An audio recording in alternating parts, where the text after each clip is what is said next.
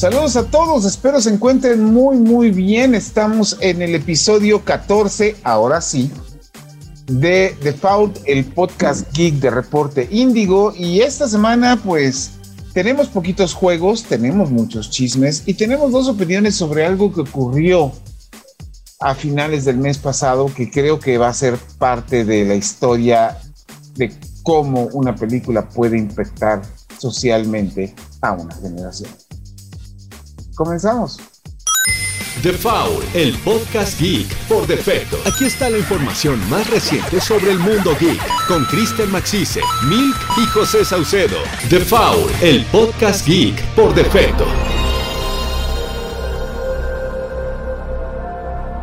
Noticias. Nuevamente les damos la bienvenida a The Fault, el podcast Geeks de Reporte Índigo. Esta semana me acompaña mi queridísima Milk Sparks. Hola, ¿cómo están? Espero que disfruten mucho el contenido. Sean bienvenidos. Chris Maxis. Hola, ¿cómo están? Bienvenidos a una nueva entrega de Default y ojalá les guste mucho lo que les traemos esta semana. El señor productor Marcos Neri. Hey, muchas gracias por acompañarnos de nuevo. Ahora sí, en el 14. y esta semana, como ustedes saben, cuando vamos a trabajar con temas geeks y temas de cómics, pues obviamente nos acompaña nuestro querido Enrique Garza. Kike, ¿cómo estás? Bastante bien, bastante contento porque la verdad es que Young Justice me, me regenera la vida, me da años de health y me pone escudos y como amo Young Justice, entonces estoy de muy buen humor porque me ha tratado bien. Warner. Nuevamente no les tocó escucharnos antes de que comenzáramos a grabar, donde estábamos destrozando con un cariño y con una serie de Titans. Pero eso nos lo vamos a guardar para cuando empiece la cuarta temporada, porque si para rantear, créanme que lo voy a hacer muy a gusto. Nosotros en este caso vamos a empezar las reseñas de esta semana con dos DLCs que estuvo jugando Christian. El primero de un juego que es lo que les gusta decir como un Souls-like o que tiene una dificultad tipo Demon Souls, que es Tales of Iron. ¿De qué trata ese juego? Pues bueno, la premisa es muy simple, básicamente es, tú eres parte, tú eres un ratón llamado Rechi, si mal no recuerdo, y básicamente estás todo feliz en tu reino hasta que las ranas matan a tu, a tu papá, que es el rey, invaden a tu aldea y todo, entonces tú tienes como el, heredero del trono, tienes que, tienes que ser capaz de salvar a tu reino para volverte el rey y salvarlos de la amenaza de las ranas. Esa es básicamente la premisa del juego, es muy simple. Como yo dije en mi reseña original del juego, tenía buenas propuestas. De hecho, curiosamente, la voz de Gerald es el narrador del juego, entonces ese es otro detallito interesante dentro del juego pero arriba del videojuego de The Witcher. Exactamente, sí, perdón, perdón. Y básicamente pues tienes que aprender diferentes mecánicas de cuándo esquivar, cuándo hacer parry, cuándo, cuándo atacar. Y está divertido, pero siento que brilla solamente con los jefes porque en el combate normal es se puede decir que es un poco tedioso en ciertos puntos porque los, los enemigos son los mismos entonces una vez que aprende los patrones en las primeras horas ya se va a sentir un poco eterno hasta completar el juego, pero ahora nos entregaron un, DLC gratuito que se llama Bloody Whiskers, que básicamente te trae lo que es bueno el juego, te trae más jefes con mayor dificultad y además de eso te incluyen dos dificultades nuevas para el juego. Una es el modo Fairy Tale o cuento de hada, que básicamente lo hace para aquellos que no están familiarizados con ese género, tengan una opción accesible para poder probar el juego. Y por otra parte está Bloody Whiskers que te castiga mucho, entonces, y lo que me gustó de ese modo es que también hace que los enemigos regulares sean batallas tensas, entonces le, agrega ese toque de emoción que le faltaba al juego, en, mi opinión, en su versión original. Entonces sí, es un DLC gratuito que mejoró mucho su juego. Vaya.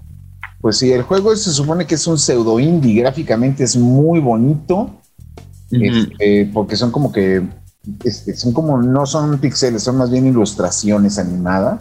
Sí, como si fuera un cuento de hadas se ve visualmente, pero obviamente un poco más violento porque si hay sangre y y las ranas sí las ponen de una manera muy terrorífica, la verdad. O sea, digo, la neta, la neta, la neta, un poco violento se queda corto, ¿eh? Sí, o sea, la rat- la- la- hay ranas que se comen a las ratas a la mitad. O sea, está muy violento, pero. Pero está divertido, vale la pena darle un- una oportunidad. Y con este DLC, si, si este hubiera sido el producto original, mi calificación sí, sí hubiera subido algo, la verdad. Sí, no, el juego está bonito y violento, al igual que otro juego competitivo de Nintendo, que es el Mario Golf que sale para Nintendo Switch. Que como todos los juegos de deportes de Nintendo Switch, está llenándose de DLC. ¿Este DLC es gratuito? Sí, sí, es gratuito. Últimamente en, la- las sagas deportivas de, de, de Nintendo Switch de Mario Bros. han estado sacando todo el DLC gratuito, pero yo siento que mucho de ese DLC es material que debió haber estado ahí desde el principio y más por el tipo de juego que es Mario Golf. Porque, por ejemplo, Mario Golf en su lanzamiento tuvo menos mapas que su contraparte de, de Nintendo 3DS. Entonces, con eso te das una idea de, de la situación. O sea, que sí, básicamente cortaron muchas cosas. Pero bueno, ¿qué te incluye el DLC? El DLC de Mario Golf son dos nuevos personajes, que es Wiggler, que si no saben quién es Wiggler, es básicamente la oruga del mundo de Mario Bros. La oruga que si le caes encima se enoja y se va a convertir. Exactamente, esa mera. Y por otra parte también tienes este Shy Guy, que también ya se... Que bueno, en, en los juegos de spin-off de Mario siempre ha sido un personaje popular.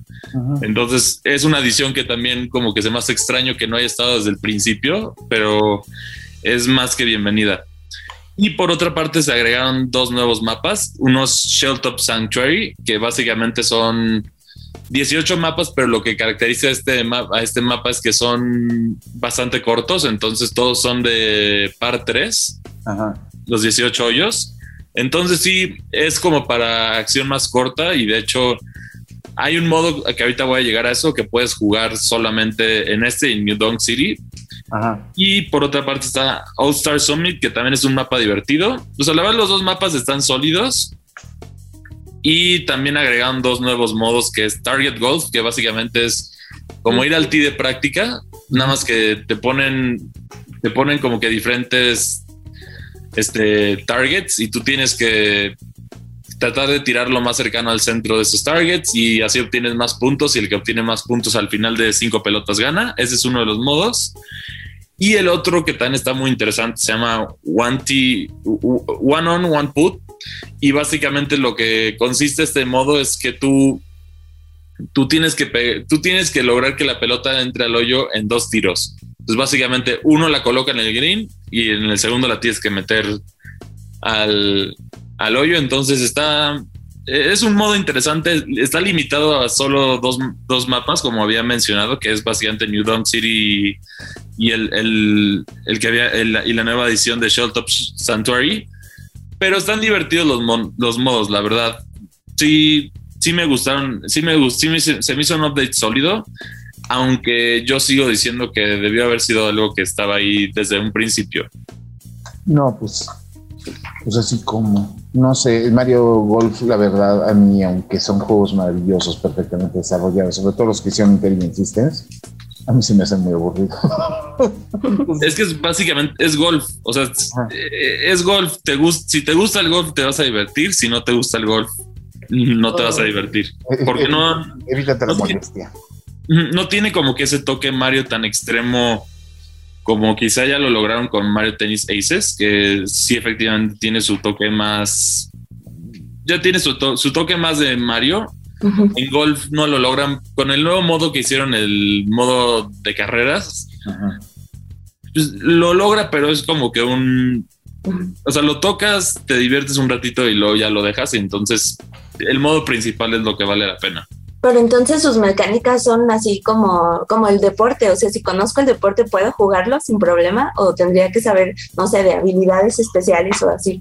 Básicamente el, el modo tradicional, que es lo que es el juego, es, es prácticamente golf. De hecho, es un simulador, es un simulador de golf Wow. sólido. O sea, si lo ves así, nada más, lo único es que los mapas sí tienen obstáculos como personajes de Mario, cosas que esperarías, pero en mecánicas en sí es golf. O sea, es golf en sus formas más más pura. Entonces, si te gusta el golf, es otra opción que puedes tener como usuario de Nintendo Switch.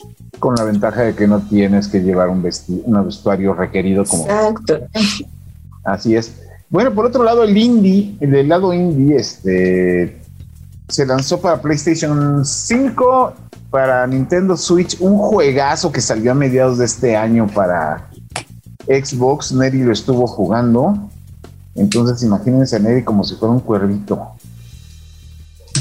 Efectivamente, bueno, eh, este juego es Death's Door, salió en julio, si no mal recuerdo, para bueno, las plataformas de Xbox, tanto Series como One y PC. Este, esto eh, bajo la manufactura de Acid Nerve, que bueno, los conocemos por ahora verás Titan Souls, que es un boss rush. Eh, y bueno, trae el sello de Devolver Digital, ¿no? Que Devolver Digital son unos maestros en la curaduría de videojuegos indies. Realmente la, casa del indie es Devolver Digital, ¿no? Y bueno, este no es la excepción. Y pues sí, continuando un poquito con los Souls-like, eh, este juego es de exploración. Eh, somos un cuero burocrático que viaja al mundo mortal para pues, cosechar las almas que están listas para pasar a la muerte.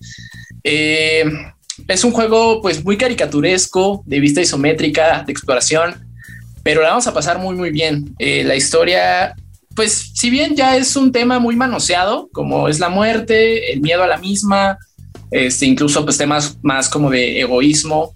Eh, sí, digo, son, temas ya muy manoseados en todos los géneros de videojuegos, pero el tratamiento que le da Death's Door es muy bonito. Eh, es un juego que te va a interesar muchísimo en cuestiones de historia. y, y algo que me gustó es precisamente que sí es un Souls-like, pero muy diluido y eso está padre para la gente que, pues que de pronto este género los intimida, ¿no? Que pues el Dark Souls sabemos que es un juego pues inclemente y, y Death's Door sí tiene mecánicas Souls-like, pero muy, pues muy ligeras, este, menos, pues, menos castigadoras.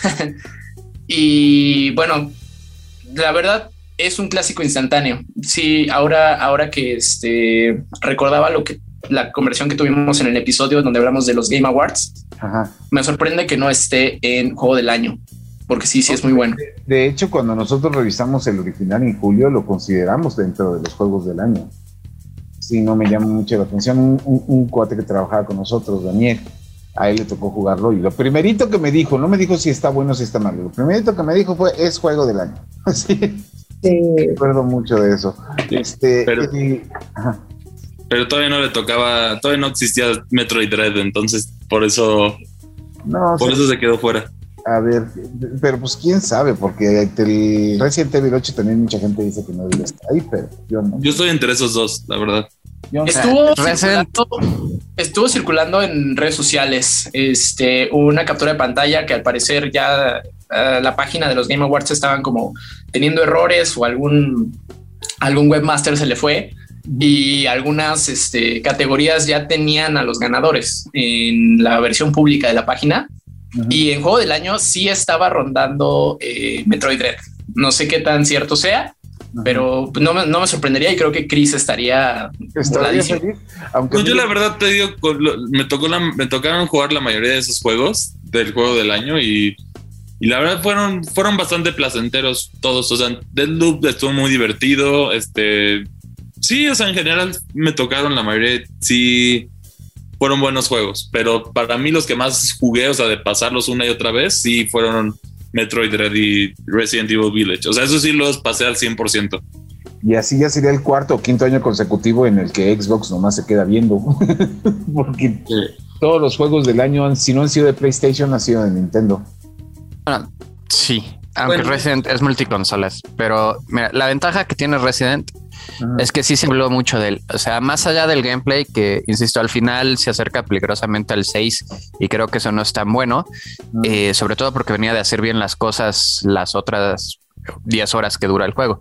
Pero fue el fenómeno, el fenómeno sociocultural que invadió las redes sociales y la cantidad de memes y gifs de Lady Dimitrescu es abismal, ¿no? Entonces, recordemos que estos Game Awards no son No, yo lo sé, pero no son premios técnicos, no son premios del el juego con mejor diseño de niveles. Son el juego del año según la asociación de Geoff Kingley. Eh, y tienen que ser juegos que hayan sido eh, buzzwords, ¿no? Que hayan estado ahí eh, creando este pues, cenit de esta reunión virtual de todo el mundo hablando de un solo juego, su impacto en la industria, que tanto se siguió hablando de ellos después de eh, por ahí ya Capcom prometió un DLC que seguimos esperando, pero este, pero bueno, eh, es, ahí, queda el dato. Sino lo cual me lleva al siguiente punto. No entiendo por qué Animal Crossing no ganó el año pasado. Pero no nos vamos a centrar en eso porque todavía nos falta hablar de un juego que es un juego que teóricamente creo que salió el día de ayer, si no está saliendo la próxima semana.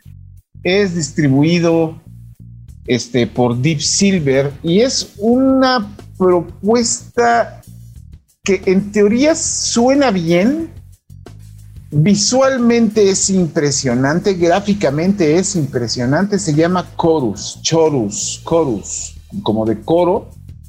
¿De qué se trata? Se trata de una entidad que en el espacio sideral, una entidad está dirigiendo un tipo culto y con ese culto está llevando la paz a todos los diversos mundos. Pero como todo buen culto, si no le rindes pleitesía, pues se van a ir contra ti. La, peli, la película, el juego te pone el control de, de, de, una piloto y su nave que está consciente, o sea, la nave está viva, que pues se da cuenta de que las intenciones y las acciones del culto no son muy buenas, decide independizarse, se vuelve este piloto independiente y pues ahí andas en el espacio ayudando a quien se deje, ayudando a quien tienes. Mientras empiezas a darte cuenta que vas a tener que enfrentarte de nuevo con la gente que antes te dominaba, que eran las personas de este culto. El juego es un juego de, de exploración espacial en formato de mundo abierto, entiéndase de que pues puedes explorar como quieras, puedes encontrar mini misiones, puedes encontrar misiones donde puedas este, hacer este, avanzar la historia. De acuerdo a conforme tú vas cubriendo misiones y vas descubriendo cosas, vas descubriendo armas, equipo y cosas para mejorar tu nave. Pero el problema del juego es que es muy propositivo. Visualmente llama muchísimo la atención cómo está manejado el espacio sideral y todo. La música es maravillosa, pero el gameplay es increíblemente repetitivo, increíblemente aburrido. Entonces llega un momento en el que estás haciendo lo mismo, lo mismo, lo mismo, lo mismo. Y pues por muy bonito que se sienta el juego, pues no te atrapa. O sea, también eso y que la historia se siente muy impersonal. O sea, como que no te involucras tanto como quisieras. Y la verdad yo lo sentí, ay, el desarrollo del, del, juego, o sea, para que tu nave sea más rápida, más fuerte y todo, también es muy, muy lento. Entonces, este, siento que tuvo muchas bronquillas ahí en su desarrollo que no hacen que el título realmente explote con toda la propuesta que tiene, porque la propuesta es muy buena y muy grande. Está bien como una curiosidad menor, Entiendo que haya salido en estas fechas ya que, ya que todos los grandes títulos están fuera, pero sí yo siento que algo le faltó. Y eso que es uno de los lanzamientos más importantes del año para Deep Silver. Pero pues Chorus, si quieren, chequenlo, pero lo único que les recomendaría profundamente es su banda sonora. Ahora la pregunta es, ¿es de esos juegos que se pueden solucionar con un DLC o el problema es muy de raíz? No, el problema es muy de. Yo lo siento que es muy de raíz. Si hicieran ajustes para que con DLC el gameplay sea más dinámico, porque llega un momento en que es demasiado contemplativo. Ya sabes, pues estás solo en tu nevecita pensando en cosas en tu pasado. Y yo digo, sí, sí, pero yo quiero destrozar gente. Y luego para destrozar gente se vuelve como el típico dogfight donde tienes que ir atrás de la nave y ver cómo alcanzarla. Y después de que la alcanzas, pues atinarle. Y después de atinarle, pues tienes que irte por la que sigue. Y entonces una peleita que en un arcade más simplificado duraría menos de un minuto, aquí se vuelven 5, 10, 15, 20, hasta que te tardas y te aburres. Y otra cosa, los objetivos, tus misiones, lo que tienes que hacer no es tan intuitivo como aparenta. Entonces, llega un momento en el que ya no supiste qué hacer. Y no hay nada ni nadie que te diga específicamente qué tienes que hacer, porque incluso cuando las comunicaciones por radio son demasiado críticas. O sea, es como si te dijeran, ¿y ahora qué hago? No, pues vete por ahí. Estoy en medio del espacio, me puedo mover en ocho direcciones, ¿cuál es por ahí? Ah, pues ahí. No, pues ya sabes que ahí no vamos a ir a ningún lado. El juego es quizá propositivo, pero no sé, creo que yo me peleé mucho con él. Pero bueno, ahora, terminando con estas reseñas de esta semana, pues les tenemos primero, Nelly nos trajo un chisme del Gran Theft Auto. Sí, eh, bueno, estaba checando notas y resulta y resalta que, bueno, Grand Theft Auto sigue dando de qué hablar, ¿no? Recordemos que fue un remaster que prometía bastante, era pues el festejo de 20 años de esta trilogía que, pues sí, yo consideraría que renovó eh, pues el formato de mapa abierto, ¿no? Que, vino a traer una, una norma que después, bueno, muchos juegos la adoptaron. Y pues Rockstar eh, dio luz verde a este remaster que está hecho con las patas realmente. Entonces, pues ahora surge que los menús revelan, eh, menús que no quitaron, revelan que el remaster, eh, los archivos base los tomaron del remaster para móviles, para celulares. Entonces que en algunos este, esquemas de control pues te muestra las pantallas de los controles de la pantalla táctil. Entonces, pues sí, eh, los archivos base que tomaron fueron del remaster de juego móvil. No sé ustedes qué opinan. Yo la verdad me, me decepciona un poco porque bueno, eh, GTA es una, nos guste o no, es una IP icónica. Eh, y yo siento que Rockstar pues pudo, haber aplicado el de sacar los tres juegos por separado en distintos años cobrar pues todavía 40 dólares y si hubieran estado bien hechos la gente lo hubiera amado. Mm. Sí, pero pues la verdad, soy sincero, yo los Grand Theft Auto ya... Es que mira, son muy buenos, no marcaron un género, sino que prácticamente hicieron el punto y aparte este, de cómo se tienen que manejar las cosas e incluso otros, todos los juegos que han salido similares, ninguno se le ha podido acercar ni en, ni en, este, ni en ambición, ni en desarrollo, ni en respuesta, ni en historia, ni en producción, ni en nada, porque pues, por algo se tardan tanto en hacerlo, porque los hacen a conciencia y realmente con una increíble cantidad de contenido.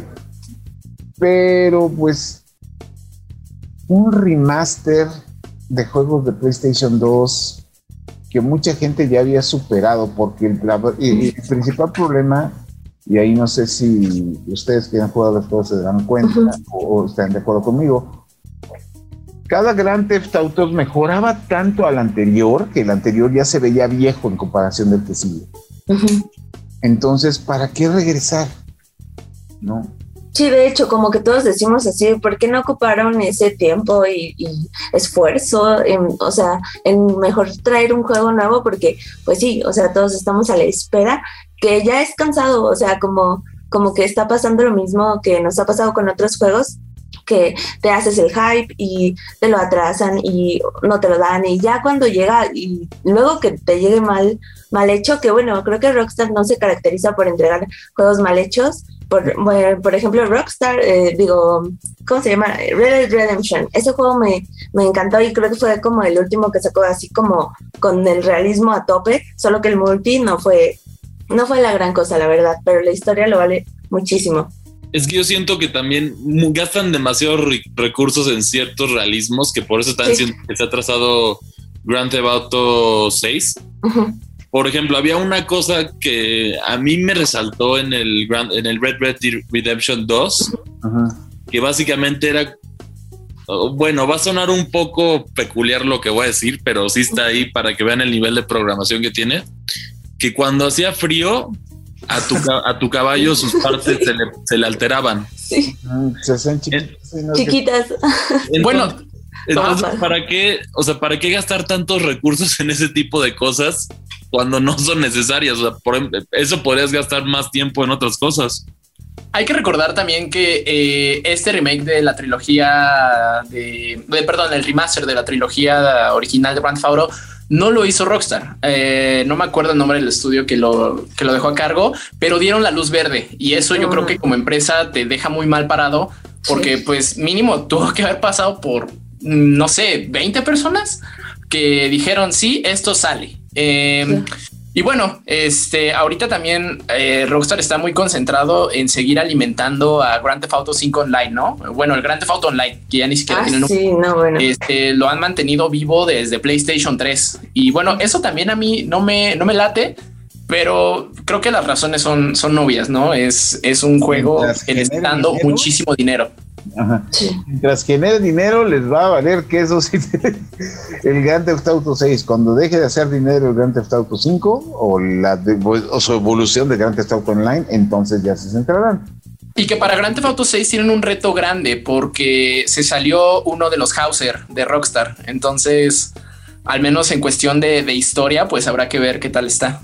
Mira, yo de lo único que sé es que Rockstar, los únicos juegos que han desarrollado que me han, me han hecho de que dices por qué y no me gustaron, fueron los Manhunt que salieron para PlayStation 2 y uno lo metieron hasta en Wii. Esos juegos no entiendo qué estaba haciendo en el nuevo Wii.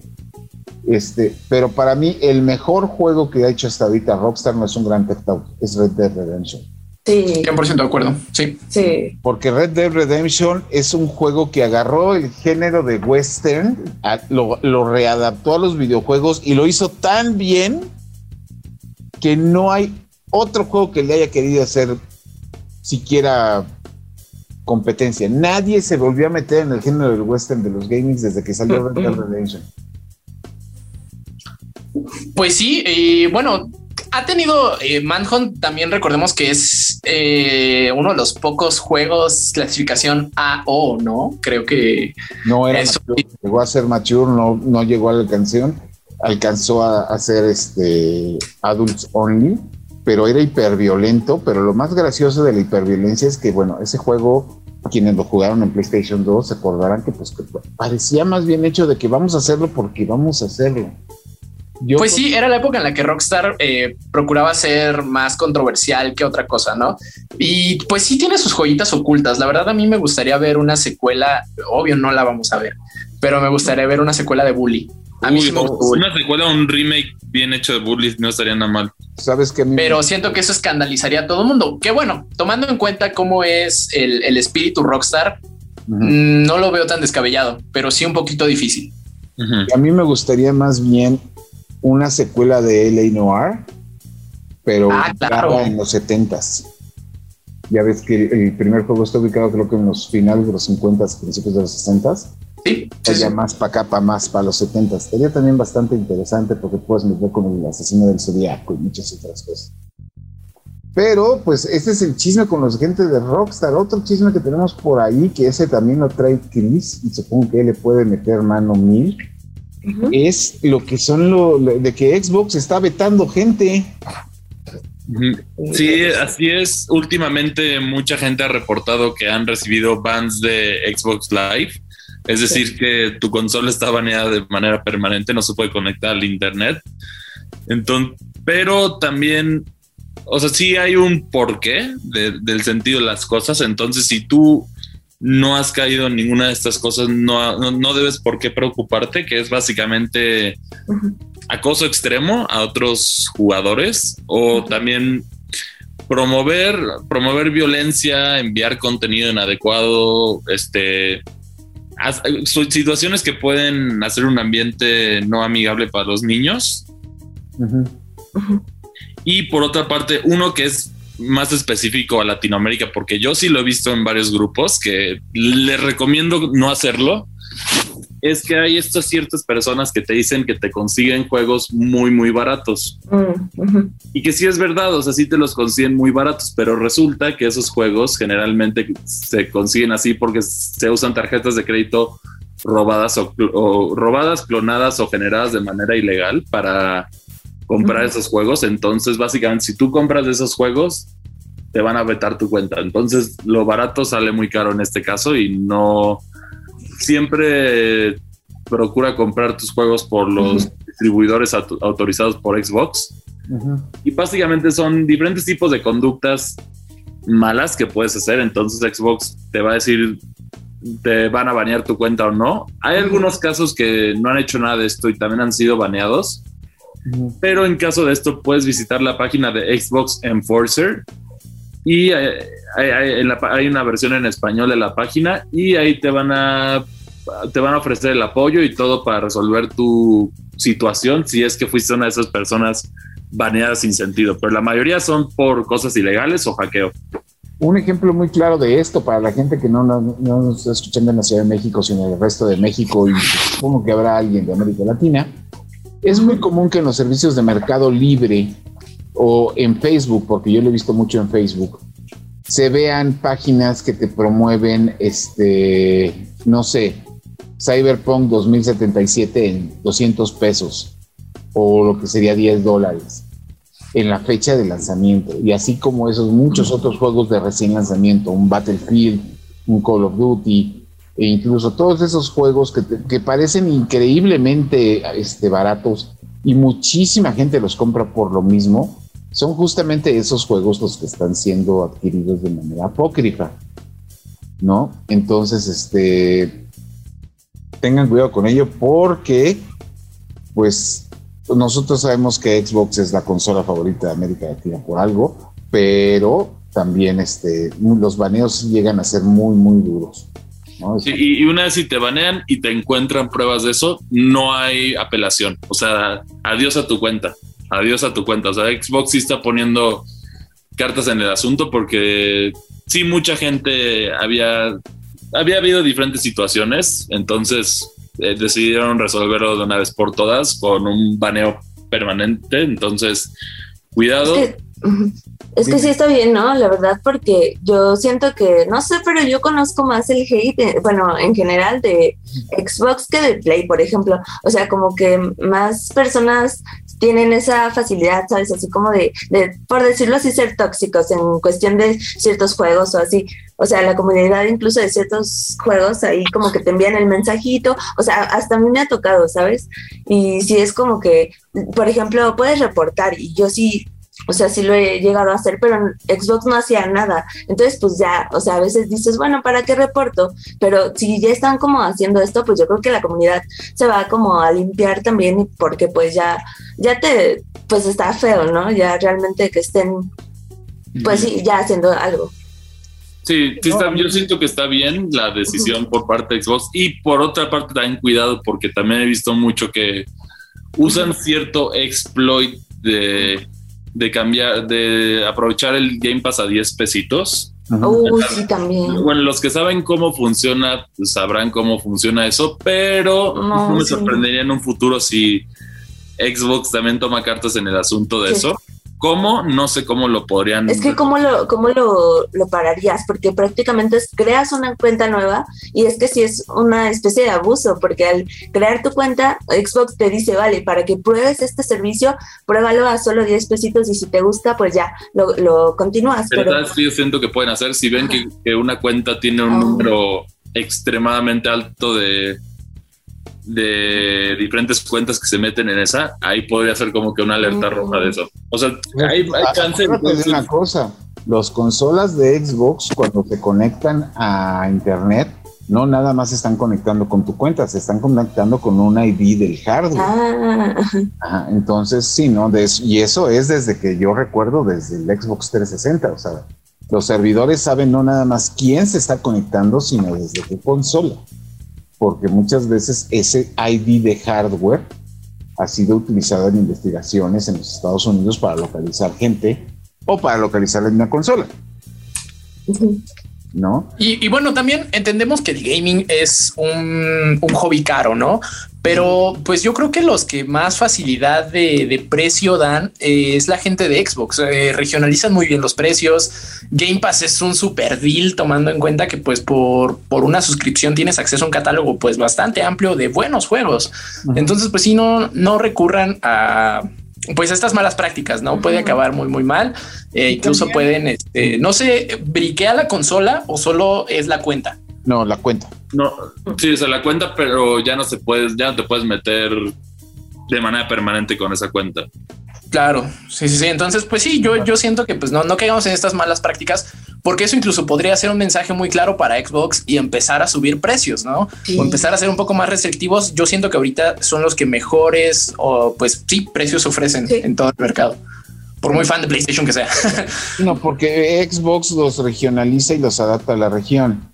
A diferencia de PlayStation que nada más lo regionaliza, se los pasa, o a veces ni eso, los deja todo en dólares o peor, sí, la, PlayStation Store está en O peor tantito, que es Nintendo. Nintendo dice va a costar 200 pesos aquí y en China.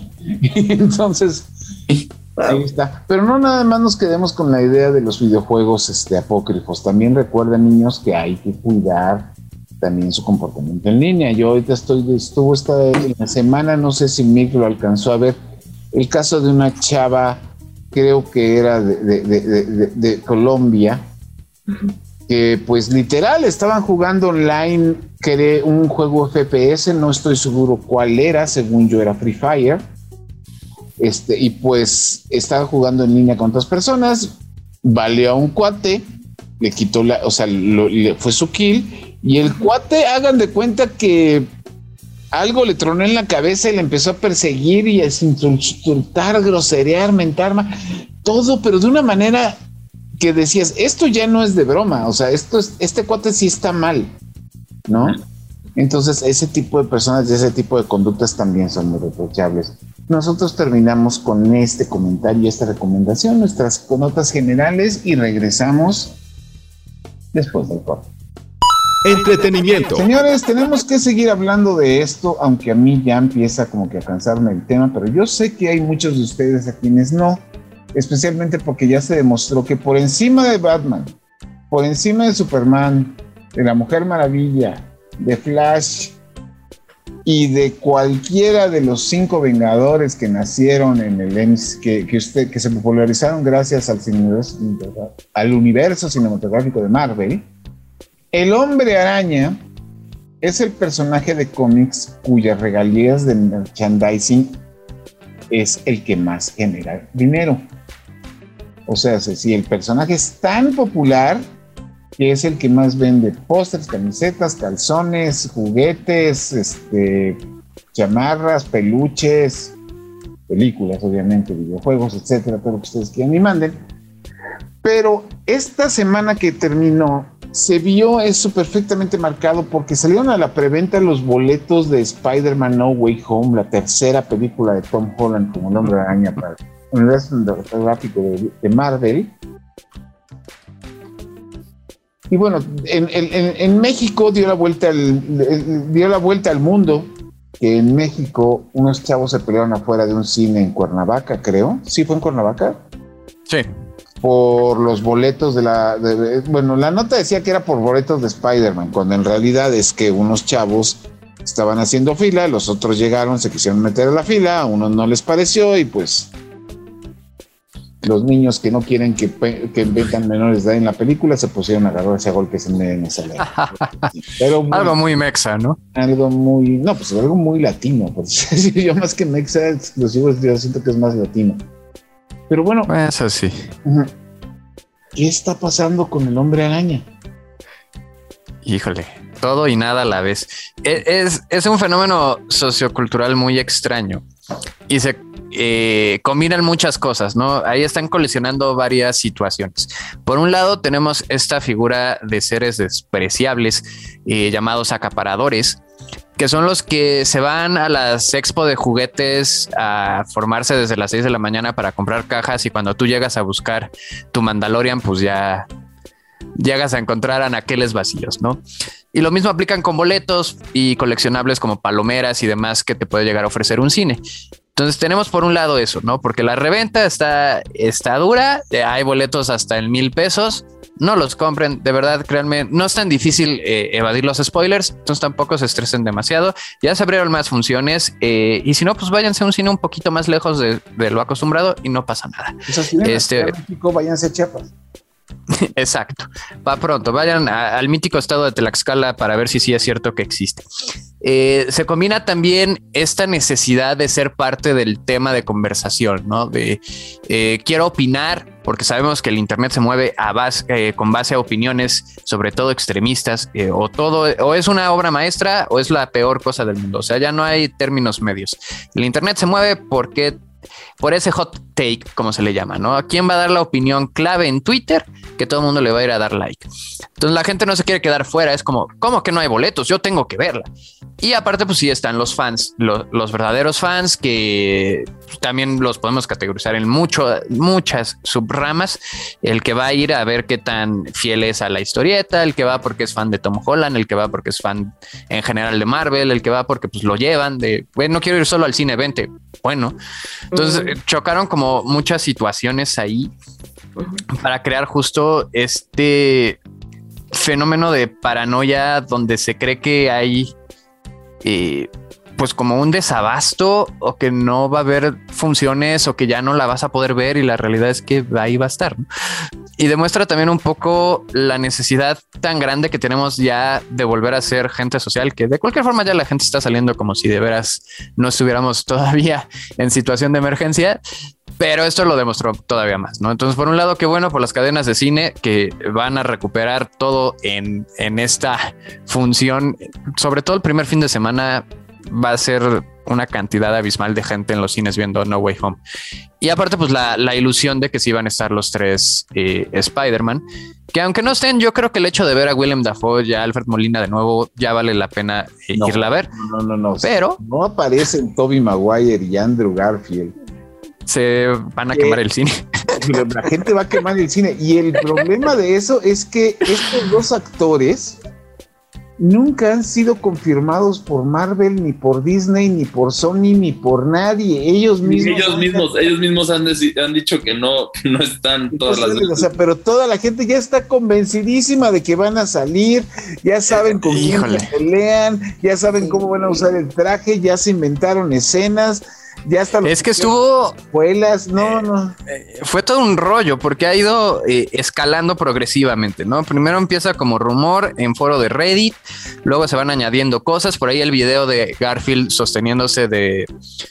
Pues como de una estructura de metal que se parece mucho a la que vemos en la escena de la Estatua de la Libertad que ahora porta el escudo del Capitán América. Entonces como que se parece alinear. Luego esta situación con John Campea, periodista slash youtuber americano, que según le mandaron unas fotos, se le hizo muy sencillo ponerle su marca de agua y subirlas. Decir, vean qué fan made. Y al día siguiente Sony le marca y dice, ¿qué onda con esas fotos, compadre? Entonces eso como que le dio mucha legitimidad y las filtraciones de canales de YouTube que cuando suena demasiado fanservice es 99.9% posible que sea eh, falsa, ¿no? Pero cuando empieza a tener cierta lógica y ves estas filtraciones y tres días después te lanzan el tráiler y coinciden, sí ya empiezas a dudar. Entonces sí, sí hay bases y sabemos que a Marvel le encanta jugar con los fans. Por más que digan, no prometimos cosas, eh, su departamento de marketing no es tonto, saben lo que están haciendo. Por eso tampoco necesitaron lanzar tantos trailers. Con dos trailers tienen para el primero reventó el internet, o sea, vaya, eh, el, Hello Peter también fueron memes y memes y memes y memes de Hello Peter. No, de, Entonces, hecho, de hecho, en todos los cines ahorita si se dan la vuelta, este, perdón, en la gran mayoría de los cines ya pusieron un, este, lo que le llaman un photo op, que son los los tentáculos del Doctor Octopus. Arriba dice Hello Peter para que tú te tomes la foto, ¿no? Oh. Entonces, eh, eh, y, eso, pues obviamente, pues ya saben que no hay mejor publicidad que salir en Instagram. Y pues obviamente, en TikTok, y pues tú ves eso y obviamente, pues vas a aprovechar la oportunidad, ¿no? no pues, digo, yo lo haría y tengo 45 años. ¿No? A mí me asusta que no importa qué tan buena y épica sea esa película, no va a cubrir las expectativas de nadie debido a todo el hype que ya se hizo. No, y además, además de, que no va a cubrir las expectativas del hype, la película ya mató otra. Porque todo el mundo está interesadísimo en Spider-Man. Y Sony ya se cansó de gritar, también ahí viene nuestra película de, de- de- del vampiro, de Morbius. Ah, Wow. Y a Bueno, nadie, mo- o sea, o sea, o sea, la- de hecho, este, dentro de la lista de las películas que vienen el, el año que entra, que todo el mundo está seguro que van a ser un fracaso, está Morbius. Que ojalá que no, ojalá que no, porque pues está chido esta, esta variedad y de que saquen a la luz pues héroes que no eran tan conocidos, ¿no? ahí sí difiere un poquillo eh, por una simple y sencilla razón. Dime. Eh, la variedad siempre va a ser buena, vaya, ¿no? Eh, entre más opciones haya, mejor. Pero también es cierto que no todos los personajes pueden ser protagónicos. Y creo que sí ya están cayendo en un exceso. Es como cuando, por ejemplo, un personaje eh, secundario o que acompaña al héroe se vuelve muy popular y a veces hasta es más popular que el protagonista. Un ejemplo claro, Han Solo. Y empiezan a pedir historias y spin-offs y deberían de darle una película a este. Y la verdad es que no, o sea, funcionan porque son personajes dentro de un elenco. Y cuando ya los separas de todo su contexto y los avientas solos al ruedo, ya se les empiezan a notar eh, las flaquezas. Ahorita también hubo una declaración reciente de J.K. Simmons que le habían ofrecido eh, hacer una película de JJ. No el comediante, sino el, el editor en jefe del diario El Clarín, Daily Bugle para los puristas. Y este se rió y les dijo: No, no vamos a hacer una película de J. Jonah Jameson solo. O sea, no tiene sentido. Y el problema de Morbius es que, por más chido que sea como personaje, es un antagonista tanto para Spider-Man como para Blade. Más de Blade que de Spider-Man, pero bueno, Blade todavía falta un rato, aunque ahí lo metieron eh, en Eternals de la manera más ridícula, absurda, innecesaria y que nadie supo que era él hasta que la directora lo tuvo que decir, porque nadie realmente entendió esa escena más que la directora. Entonces que se pone muy creativo Marvel. Solo si tenías muy buen oído, ya eras muy fan de Maharshala Ali, sabrías que eso era Blade, pero bueno, Marvel y sus ideas raras de marketing. Pero el punto es ese, ¿no? otro ejemplo muy claro, la serie de Hawkeye. Lleva La tres serie de- capítulos y todavía no sabemos a qué va.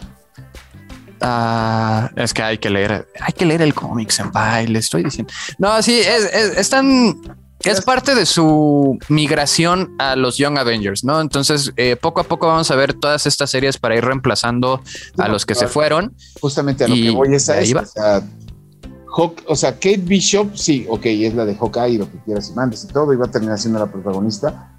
Pero el Ya personaje, de, Hawk- sí, pero el personaje de Hawkeye es un personaje que al final de cuentas, aunque hubiera sido parte de los cinco Vengadores en el momento cinematográfico de Marvel, pues era como que el de sobra. Por- sino porque al final de cuentas los de, de los tres main que eran este Rogers, eh, Iron Man y Thor, abajito venía Hulk, abajito de Hulk venía este Black Widow y Hawkeye pues está ahí pues porque alguien tenía que manejar el coche. güey. Entonces, Básicamente. este, pero ya cuando lo sacas de eso, lo metes en la historia, los tres capítulos que lleva Hawkeye al momento de grabar este podcast, te das cuenta que están esforzándose en convencerte que el personaje vale la pena cuando el Jeremy Renner, que es el actor que lo interpreta, durante los tres capítulos tiene cara de ya estoy hasta el gorro de estar haciendo esto. Ah, sí, ya todos los actores principales de Marvel ya iban por ese rollo, entonces los tenían que escribir o matarlos eh, porque ya no, ya no había más, ¿no? Ya ni Chris Evans ni Robert Downey Jr. ni Scarlett Johansson querían estar ahí. También por eso Scarlett fue de, ay, ya puedo demandar a Disney, ¿sabes? O sea, ya no me interesa trabajar con ellos, estoy podrida en dinero, no me hace falta. Es más una cuestión de, pues, de, de quedar bien con la prensa. Pero sí, definitivamente, es como si ahorita aventaran una película de Gamora con Nebula. Es como, es que funcionas cuando estás con los guardianes. Eh, Sola no tienes lo suficiente porque no tienes enemigos propios. Eh, ¿Qué es lo que pasó por ahí? Marvel trató de hacer cosas extrañas en los cómics y eh, le dieron un cómic propio a Mary Jane. Y es como, pues es que mija, tú funcionas en Spider-Man, no funcionas solita. Entonces es, es complicado porque si bien es cierto que hay ciertos personajes que sí merecen el spotlight, eh, como Moon Knight, que ya por ahí se vieron unos pocos segundos de, de live action con el compadre latinoamericano Oscar Isaac, pero sí es como, no, la verdad es que hay personajes que solo funcionan dentro de un elenco completo, no como una pieza individual. Por ejemplo, por algo puede haber películas de Wolverine, pero no hay películas de Cyclops. Sí, pues la de Gambito, que por más que lo intentaron, es más, Channing Tatum ya no es famoso. Así de tardado es Gambit. Eh, se le fue la, vino la fama y se le fue la fama a Channing Tatum y jamás se levantó esa película. Y era como uno pensaría, pues es de los más populares, ¿no? Todo el mundo lo ubica y ah, es el francesito, que en realidad no es de Francia, pero todo el mundo lo ubica porque hablaba, eh, usaba términos en, francés, en francés en la caricatura, que ya va a tener secuela. Eh, viene una nueva versión de X-Men 97 que va a continuar donde se quedó la serie clásica pero le tengo miedo, ¿no? Ya, ya, Marvel, ya no les voy a mentir, ya me, me duerme. Eternals fue, es la cura al insomnio dura y, y, tal cual, no es, no hay nada en Eternals que sea relevante. No sé, yo no, no he visto Eternals, apenas vi Shang-Chi, yo tengo mis opiniones muy personales de Shang-Chi, pero yo creo que a final de cuentas con el tema que comenzamos, que es Spider-Man, el personaje es demasiado popular para su propio bien. Lo es, o así siempre lo ha sido, por eso no lo tiene Marvel, porque en su crisis noventera, porque inflaron el mercado con portadas variantes que tenían holograma, que venían metalizadas y lanzaban 50 portadas por cada número, pues estaban a dos minutos de la bancarrota. La solución, vender al hombre araña. Por eso lo tiene Sony. Si se preguntan por qué Marvel no es dueño de su propio personaje, fue, fue por eso porque era lo único que tenían que valía dinero, junto con los hombres, eh, los cuatro fantásticos y los X-Men. Por eso no los tenían ellos. Y ahorita, pues sí está, está incierto el futuro de Fantastic Four, porque cómo los vas a meter al MCU, igual X-Men, cómo los vas a meter al MCU. Pensamos que WandaVision iba a ser el puente con el Pietro, que no era Pietro, y al final, pues no, no fue Pietro. Pero este pero Spidey sí, y, creo que esta película en particular se están combinando muchas cosas, ¿no? Desde las eh, teorías conspiranoicas de, Internet y estos guiones que los fans se crean en la cabeza porque pues, pues quieren vivir con la ilusión, pues qué les digo. Este, los fanfics han dominado al mundo durante mucho tiempo. Este... es, una combinación de, de muchas tendencias y esta necesidad de ser sociales de nuevo y que aparte, pues sí, es un personaje sumamente popular y a nivel mercadológico, sí está por encima del que quieran, Spider-Man le gana. ¿Sabes cuál es el único personaje del mundo de Spider-Man que no va a salir en la película? Eh, el casero. No, el tío Ben. Ouch. Bueno, son capaces, ¿eh? Sí, tenemos, nos deben el flashback del tío Ben, ¿eh? El tío Ben de Tom Holland no vimos cómo murió y es un paso necesario. Ay, no, eso, eso lo agradecí, güey. Es, es, es, como, eso fue a diferencia de Batman, que no importa.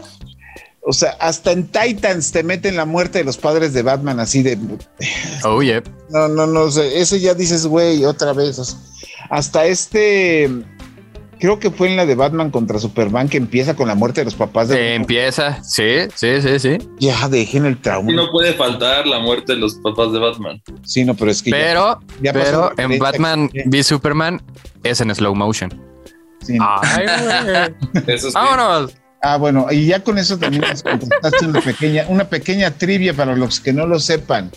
¿Por qué el hombre araña solo aparece en la actualización de esta semana de Marvel's The Avengers para PlayStation y no ah. para Xbox? Es porque Spider-Man es, de Sony. Exacto. ¿Dónde está el juego de Insomniac? Así es. En Sony. En Sony. Qué buen juego, eh. Así terminamos y nos vamos a un corte. The Foul. Muchísimas gracias a todos por habernos acompañado en la edición número 14. Ahora sí. Ahora sí, porque la anterior fue la 13.2. Este, esa fue la solución que tuvimos. Muchas gracias, Enrique Garza, por habernos acompañado.